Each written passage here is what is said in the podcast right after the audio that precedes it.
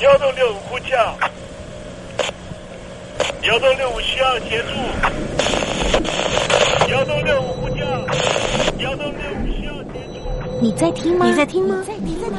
你在你在听吗？人生如航行，去与返，载满多少故事？你要睡上下铺吗？后面这个地方。如果吵得太累的话，三天都没有洗澡，真的很累，地上就躺着就睡了。我有看到我父母亲，我现在是要去看父母亲的状况。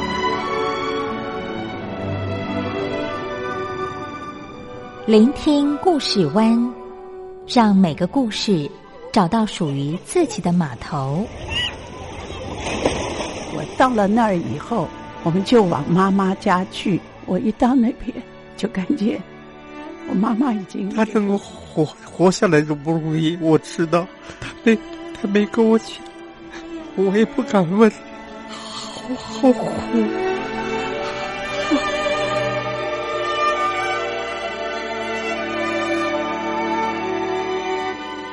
聆听故事湾，聆听故事湾。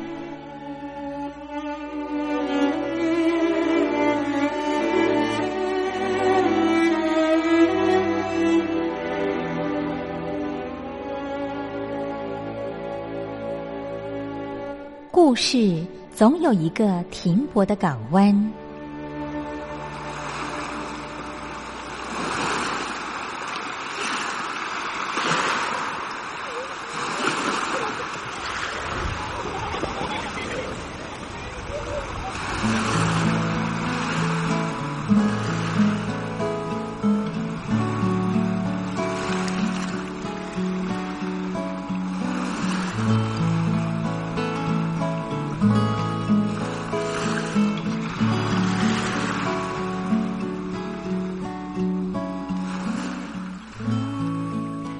三四五六七七六五四三二一，大陆听众朋友您好，我是您的好朋友东山林，在台北问候您。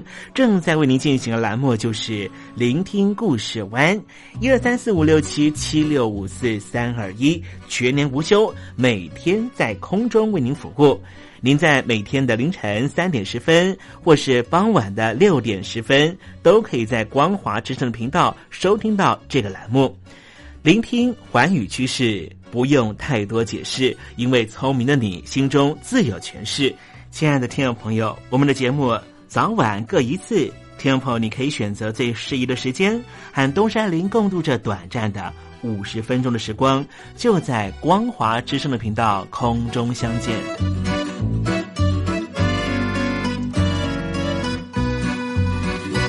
听众朋友，收听、聆听故事湾东山林的节目，到底能够听到什么样的内容呢？尤其啊，我们环宇全世界，焦点放到神州大陆啊，光是整个中国大陆呢，就有将近九千家不同的大大小小的电台了。我们的节目到底有什么不一样的地方呢？嗯，让东山林自吹自擂一下吧啊。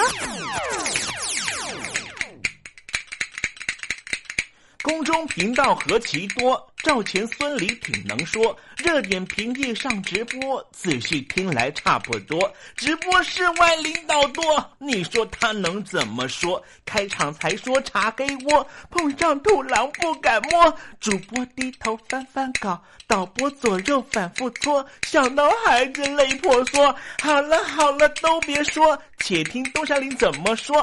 东山林不是红太狼，也不是那喜羊羊，亲亲海上一叶舟，才能自在自在说。客官呐、你拉把椅子随便坐，袒胸露背床上卧，怎么自在怎么做，就当这是自己家，自己家。睁大眼睛，show time！Hello，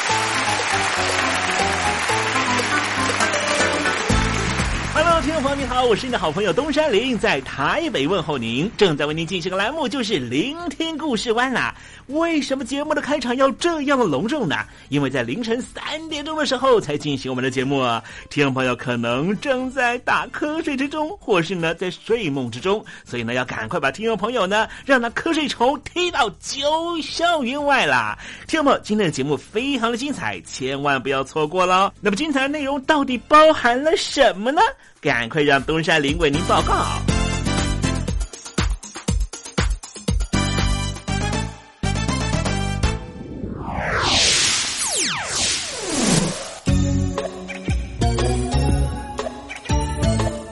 星期三，星期三，猴子去爬山。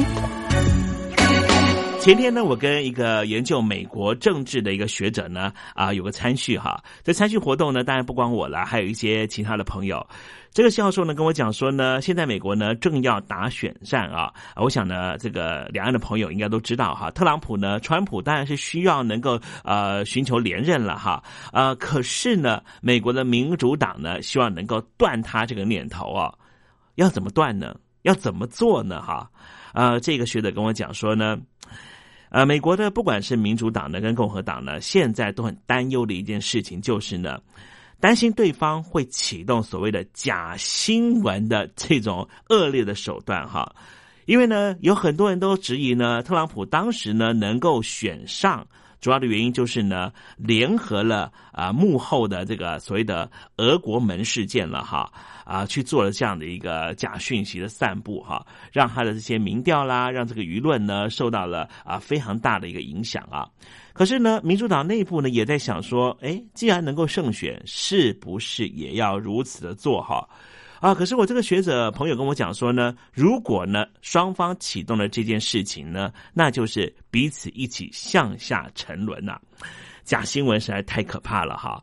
啊，我们要必须能够了解讯息的真与伪，我想一般的老百姓是没有办法的，所以我们要相信呢，这个呃比较有知名度、有公信力的媒体，但是呢，媒体禁用权的概念呢，又不断的呃在数十年来不断的跟这些乐听人来这个传达哈，所以呢，其实我们也是认为说，媒体的这个地位跟角色呢，跟这个崇高的地位，其实是。逐渐的呃被拉低，被认为说说呢，这个媒体其实就是呢呃公民运动的啊一个工具而已哈。哎，我的这朋友呢，这形容我的工作是这样，我当然心里头会这个老大不高兴的哈。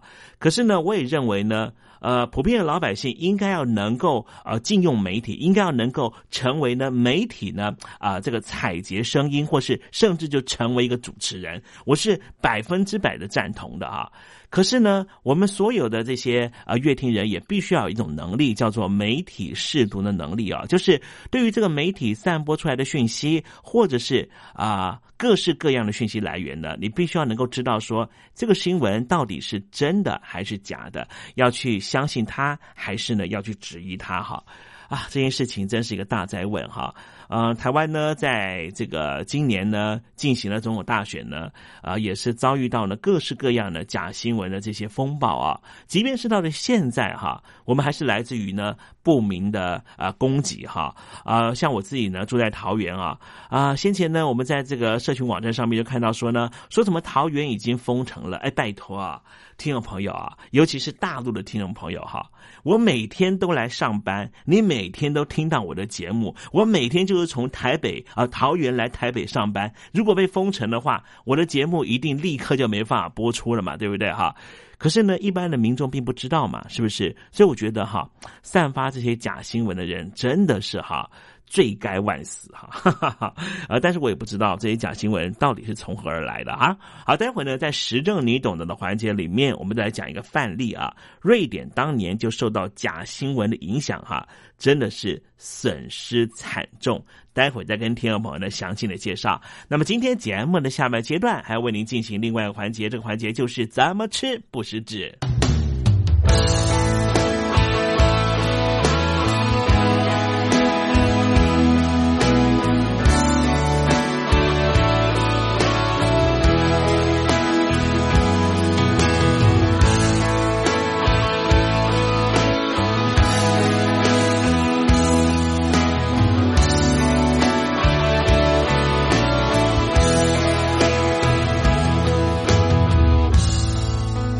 谁和你在爱中飞行？我是石康君，在台北祝福你和他一路顺风哦。用了情，听你唱一了百了的表情，脏了心，再次让自己透明。我靠近，只会更看清你向他接近，怎么停？才能陪你到绝境，用尽了所有力气学他的强硬，末日来临让你抱得更紧。曾相信坚持能够让你不灰心，失去他我仍能给你真心。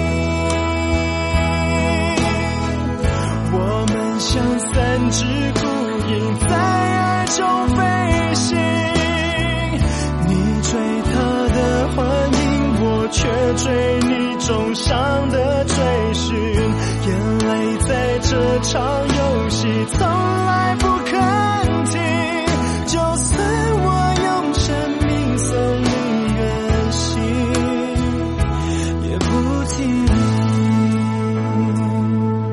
无论你现在。离我有多远？只要您收听东山林的节目，都能得到我来自台湾的问候。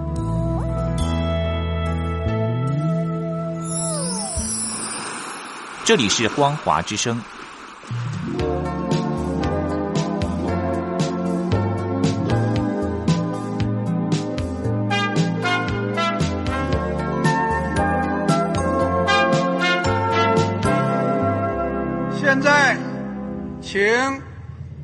近平同志讲话。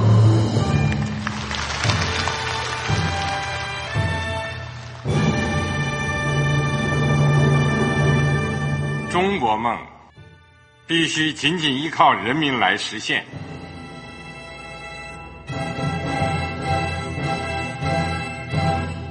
好国民得关心家事、国事、天下事。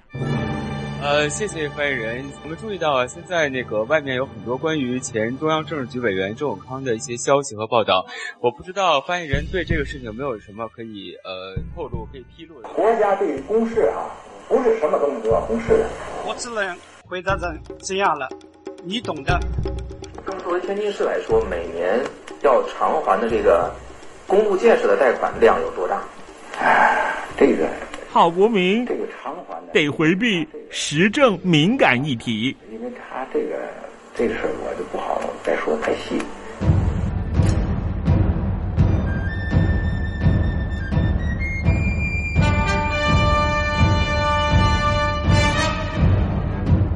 我们要坚持人民当家作主，坚持人民主体地位。任何官方不宜说太细。期望您体谅的话题，尽在时政，你懂的。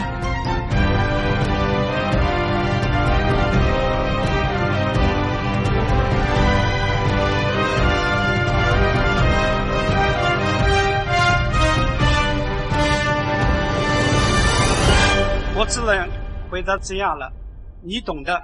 那些官方无法为您说太细的事情，就让东山林为您详细的说明白。天婆早上好，晚上好，正在为您进行的栏目就是聆听故事湾。此刻为您进行的环节就是时政，你懂的，一同关心焦点话题。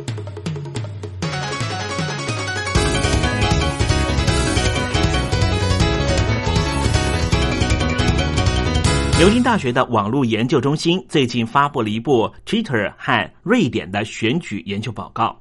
报告显示，所有在 Twitter 上面分享的选举讯息里面，高达了三分之一竟然都是假新闻。这份报告啊，甚至言明，Twitter 在瑞典不但成为假新闻泛滥的通道，更是欧洲各国选举中灾情最惨重的国家。瑞典是一个移民开放政策非常开通的国家。瑞典花了数十年打造出了一个成功多元文化融合的国度，只是没有想到，随着假新闻操作移民议题竟然冲击到瑞典的大选，执政团队的社会民主工人党被迫收紧移民政策，冲击到原来已经打造数十年的共荣典范。而随着左右派相互攻讦、相不让步的政治混局持续，打着反移民大旗的激进右翼竟然获得了选民极高的支持度。这样的社会体制强健的瑞典，都难敌假新闻操作之下所受到的伤害，实在可以让所有的民主国家大为借鉴。我们观察德国、奥地利、意大利这些欧洲大国的选举结果，可以发现，似乎选民开始扬弃传统的老牌政党，全面向激进的右翼政党倾斜。瑞典作为社会福利国家。高度均富、色彩鲜明的堡垒之一，却没有办法阻挡右翼狂潮的席卷，而全球也都在关切后续的发展。欧洲国家虽然困境各有不同，但是境外势力大多指的就是俄罗斯，屡屡操作移民议题，让原来属于多元共荣的国家变成向天平的极端倾斜。瑞典也难以幸免于难。其实，在瑞典选前一个月，瑞典第二大城和第三大城以及工业城都传出大型的纵火事件以及攻击事件。当时，俄罗斯的轻官媒电视台 RT 不仅二十四小时重播纵火画面，还利用社群媒体 Twitter 和 FB 快速转传。当极右派政党 AFS 宣传游行和移民相互冲突的时候，俄罗斯的轻官媒电视台 RT 也是扩大报道，企图吹起瑞典治安堪忧的风向。另一方面，脸书出现假账号，以阿拉伯文书写虚假的政力宣导，例如官方要求关闭瑞典的清真寺、回教学校。以及十八岁以下禁止在公共场合戴头巾，并在脸书上面不断的秀出遣返大量移民的标语，同时也让各政党相互指责彼此制造假新闻，意图影响选举，选情高度激化，连带的使得投票率激升到百分之九十，开出了右翼和左翼联盟各占四成的票数。借由一次选举，快速的分化瑞典这个社群。俄罗斯最终目的就是希望让亲俄的瑞典民主党能够成为执政者。而瑞典如何抵抗假新闻呢？从俄罗斯并吞了克里米亚，在二零一六年，瑞典官方机构其实早就采取行动，至少查出有三十则假新闻在瑞典社群出现。而且大部分都是出现俄语的网站上，消息主要目的就是要减少北大西洋公约组织对波罗的海以及瑞典的影响力。根据牛津大学网络研究中心发布的这一份报告，所有在 Twitter 分享的选举信息里面，有高达三分之一是假的，不光使得瑞典成为了欧洲各级选举中灾情最惨重的国家。严重程度甚至只比美国还要轻微。不过，瑞典因应假新闻的冲击，也尝试整合国内和国外的资源，积极抗衡假新闻的态度，值得各方国家的参考。首先，从瑞典国防部民防应变署所颁布的“如果危机或战争来临时的民防手册”来看。一方面，除了提醒人民必须要准备充足的食物，还特别提到，当国家遭遇紧急危难的时候，未经证实的假新闻必须反复求证。尤其在战争和戒严状态，除了国营的瑞典电视台之外，瑞典国家广播电台的 P4 台是值得相信的消息来源。民众应该随时准备好电池，以备及时收听广播。虽然手册里没有点名假想敌就是俄罗斯，但是俄罗斯近年侵略乔治亚和乌克兰的行径，已经迫使周边国家重新审视防卫指南。假新闻更早在选举前就被提升到国安层次。另外。瑞典也寻求 Google 公司的协助，在选举前集结了来自于芬兰的事实检查员，以及英国和美国媒体的企业家、瑞典和印度媒体学者和一百多名的新闻系学生，就在瑞典的首都直接监控选举最后关键几天的新闻是否真确。而这个参考墨西哥二零一八年计划的积极作为。目的不只是成立一间实体的事实查核中心，他们还开发出能够追踪假媒体网站的追踪技术。更重要的是，协同瑞典的媒体并肩作战，可以为未来欧洲大选的准备工作制定出 SOP，并且模拟新的工作流程和技术方法。有一位学者秉持着科学的精神。尝试导入巴西出台的查找机器人软体 Pagabot，他想要证明瑞典官方和牛津大学网络研究中心的说法能否正确的发现哪些新闻是假新闻。结果，他们查找了瑞典民主党党魁 Twitter 网站，结果发现存在不少境外势力制作的机器人账号。并且藏匿在选前和选后罢黜社会民主党首相的发文里面，试图散布和冲高亲俄候选人的风向，并且壮大声势。因此，可以确定的是，频繁遭到假新闻侵入的社群网站 Twitter 和 WhatsApp，为了保障其信誉，也纷纷加强监控机器人动向和纠错。Twitter 甚至大砍了数千个账号。然而，当影响公民社会的意图已经从境外势力提升到人工智慧层级，那表示已经不是任何一个国家能够凭一己之力就能够拆解这一种假新闻撕裂社会的炸弹。谈到了瑞典大选，客观的说，移民议题作为假新闻的主要标的，确实是基于移民在瑞典的困境基础进行操作。例如，不断指责移民失业率高达百分之二十，但是瑞典全国失业率只有百分之七，还说要花至少十年，这些移民才能够融入瑞典社会。这样的指责其实是非常武断的。我们知道，每个社会问题都有它各层各面不同的噪音，像是瑞典的移民议题，其实牵涉到。瑞典的劳工政策和都市化程度，以及都市的高房价状态，所以要讨论瑞典状态，应该要把各层面进行分析。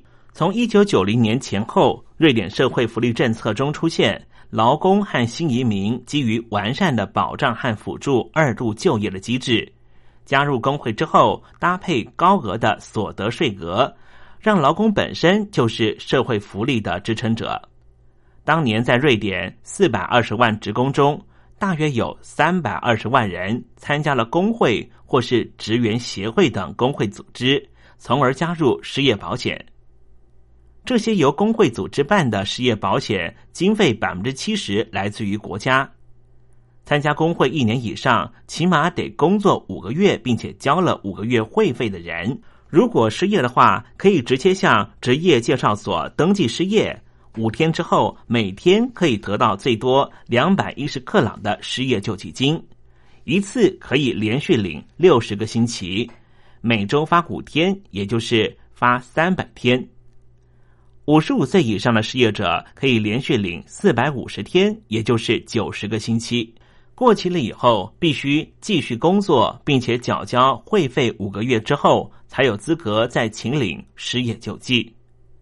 而没有参加工会的失业者，包括刚刚毕业三个月的学生，每天可以领取七十五克朗的现金补助，一次可以连续领三十个星期；超过五十五岁可以连续领六十个星期；超过六十岁的失业者可以提前退休，或是可长期领取每天七十五克朗的救济金。对于长期失业者，社会有义务通过社会救济等方式。保证他的基本生活。不过，失业者必须定期向职业介绍所联系，并且随时准备接受工作的安排。没有正当理由拒不接受的话，就会停发救济金四个礼拜。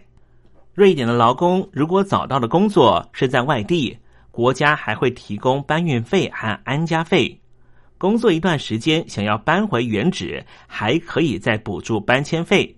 国家还免费组织失业职工教育，让他们改学新的技术，以适应劳动市场的需求。接受教育期间，也会发给失业救济金。二零一七年年底。瑞典企业联合会和政府针对于二零一五年以来的大批移民，而出台了相关的教学方案。这种特殊的教学方案类似台湾的建教合作，凡是新移民或是二十三岁以下就学中断的年轻人，都可以接受约雇工作两年。而这全职工作是以七三比的方式来分配出百分之七十的时数必须是在工作，百分之三十必须受到教育，薪水上面也是七三分。瑞典这三十年的鼓励就业、高额所得税、累进税制，造就了一个相对来说比较均富的社会。根据各国学者的研究，瑞典总体所得分配不但比较平均。收入前百分之一的上上层级的所占比例，也远低于其他的先进国家。不过，瑞典在经济和社会福利的人口拉力强劲，不但造成瑞典人口快速膨胀和都市化，中产阶级移居都市核心的市生化现象也很普遍，也会迫使弱势族群只能够住在都市边陲地带。瑞典首都斯德哥尔摩。供不应求的住宅需求导致于房价竟然在飙升。这一座外界高度称赞的公宅政策宜居城市，实际上为了拿到租约，势必得支付更多高于市价登录的租金，以求安眠之处。住在斯德哥尔摩都会区的高昂生活费，对比根本没法符合自我期许的生活品质。就连跨国公司都得直接包租套房，提供企业员工居住，否则这些员工根本不会留在这家公司。这种不安全感和相对的剥夺感充斥了氛围，使得瑞典首都的弱势族群感受非常深厚。所以，瑞典大选遭到假新闻的攻击，这是一个说法，或者是说。瑞典社会现在逐渐的走向了不公平、不正义的导向，这才是导致于社会会分裂的主要原因，而假新闻只是其中重要的触发剂而已。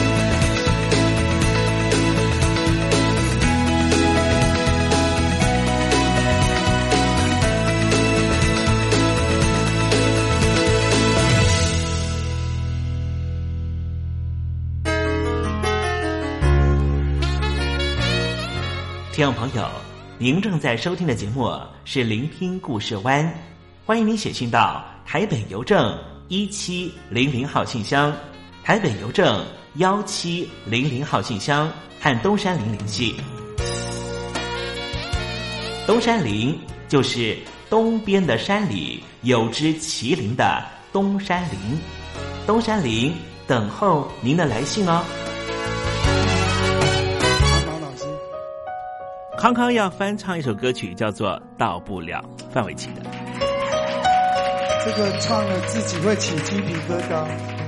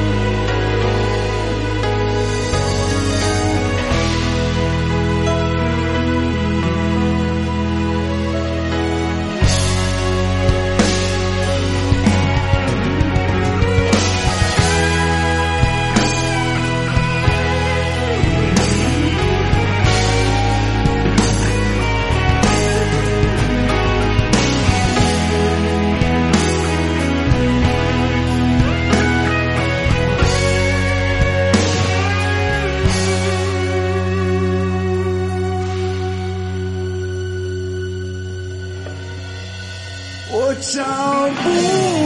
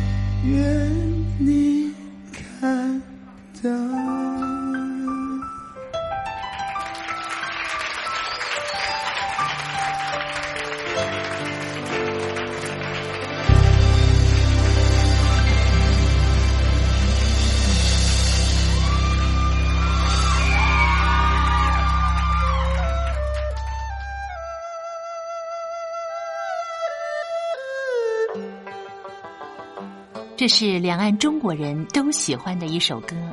小城故事多，充满喜和乐。如果主持人播错了速度。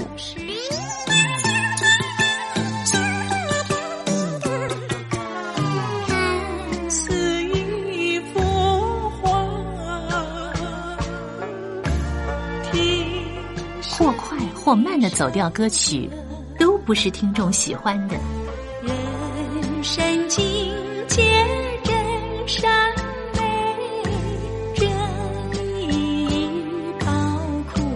两岸和谐关系也得循序渐进，快慢相宜。小城故事真不错，请。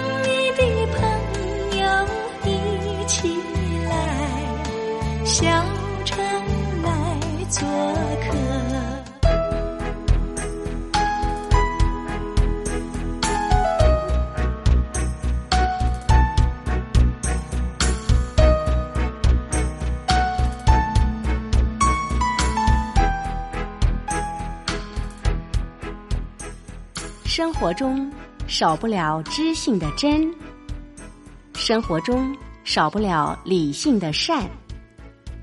生活中也少不了感性的美。光华之声，永远陪伴您，生活在真善美的世界。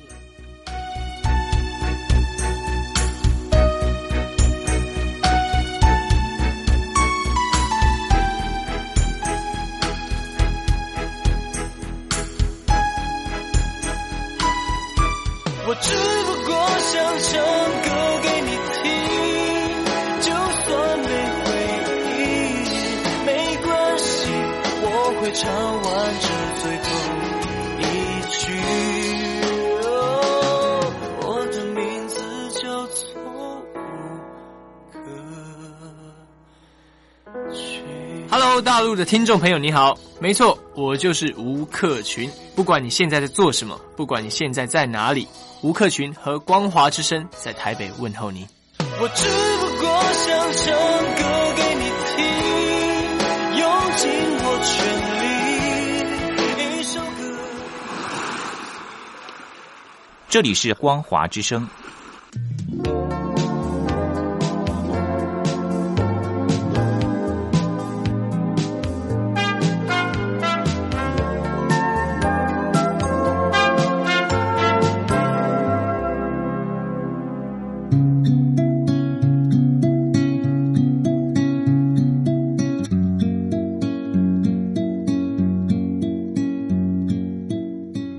国大陆有超过一千万名失智症患者，超过半数没有诊治，因为我们社会替他们贴上痴呆的标签。Hello，Hello，Hello，失智症不是绝症，及早发现，尽早治疗，可以减缓恶化。透过饮食，还可以避免患病哦。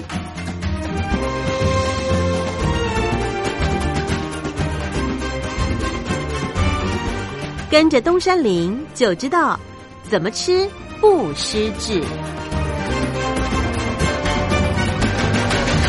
Hello，Hello，听众朋友，又到了怎么吃不失智的环节，跟着东山林一起发现不失智的饮食秘方吧。今天和听众朋友介绍的食材啊是薏仁，薏仁的学名叫做薏苡，俗称薏仁、薏苡仁或是薏米。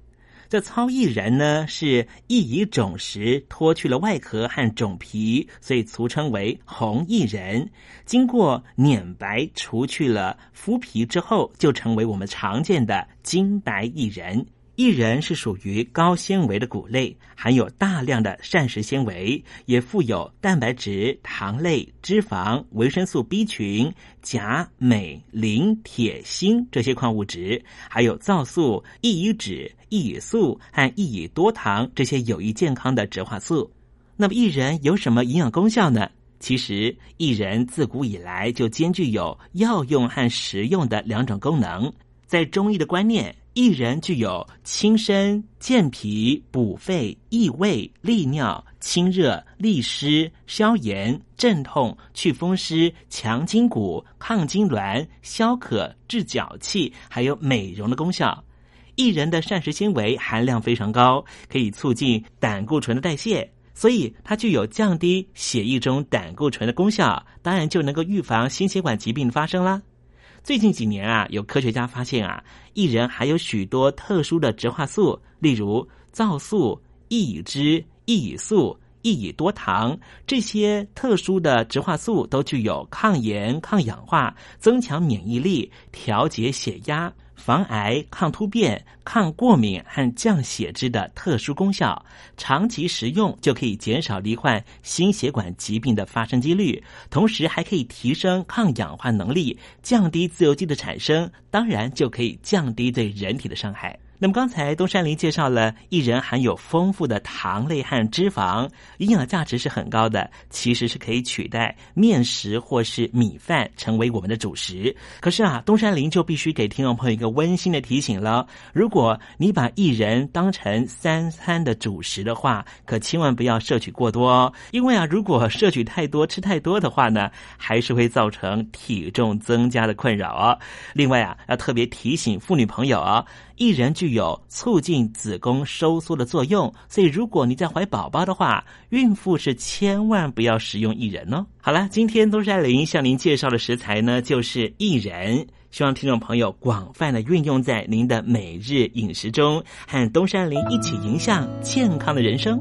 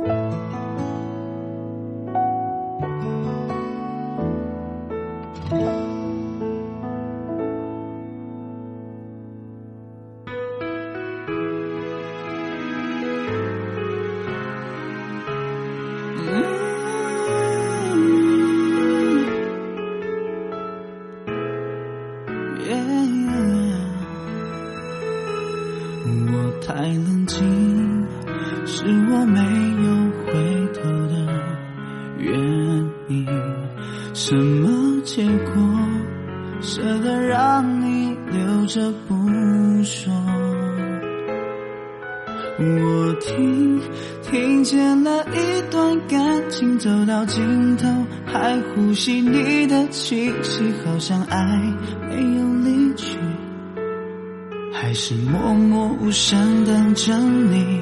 我太冷静，是我没有眷恋的原因。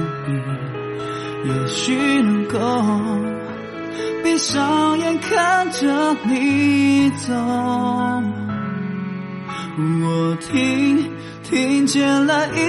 真心穿越伤痛，还跳动我的记忆，好像失去了力气。还是默默无声等着你？可惜我没有让步的理由。抱歉，我没有尽力给你所有。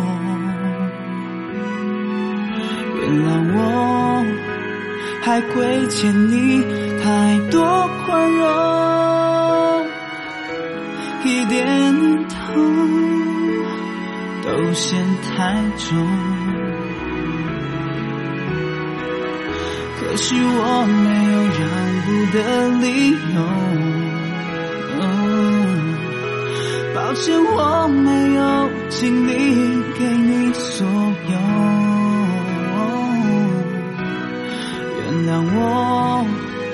还亏欠你一个冲动。死心塌地保留我的笑容。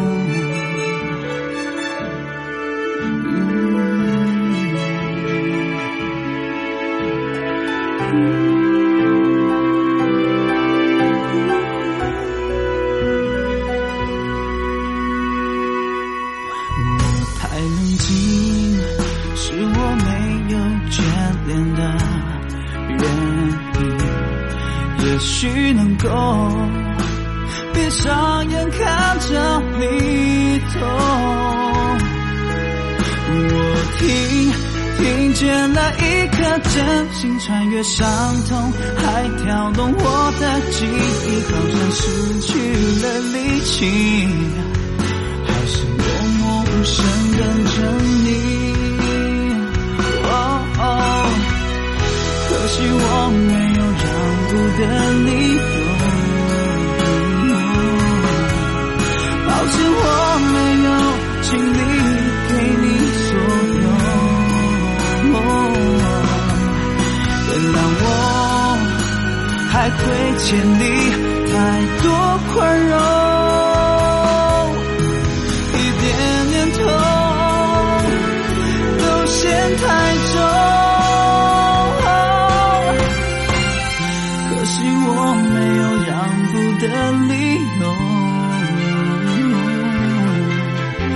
是我们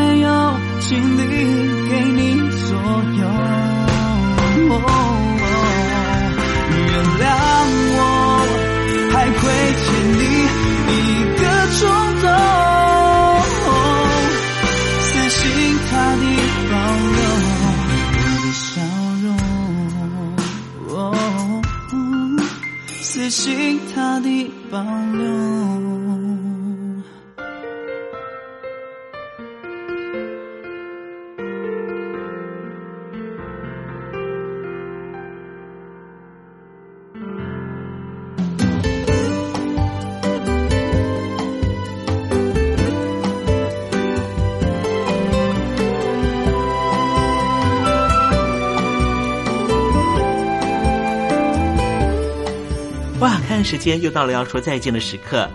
无论今天东山林给了你什么样的情绪延伸，再见总是要说出口的。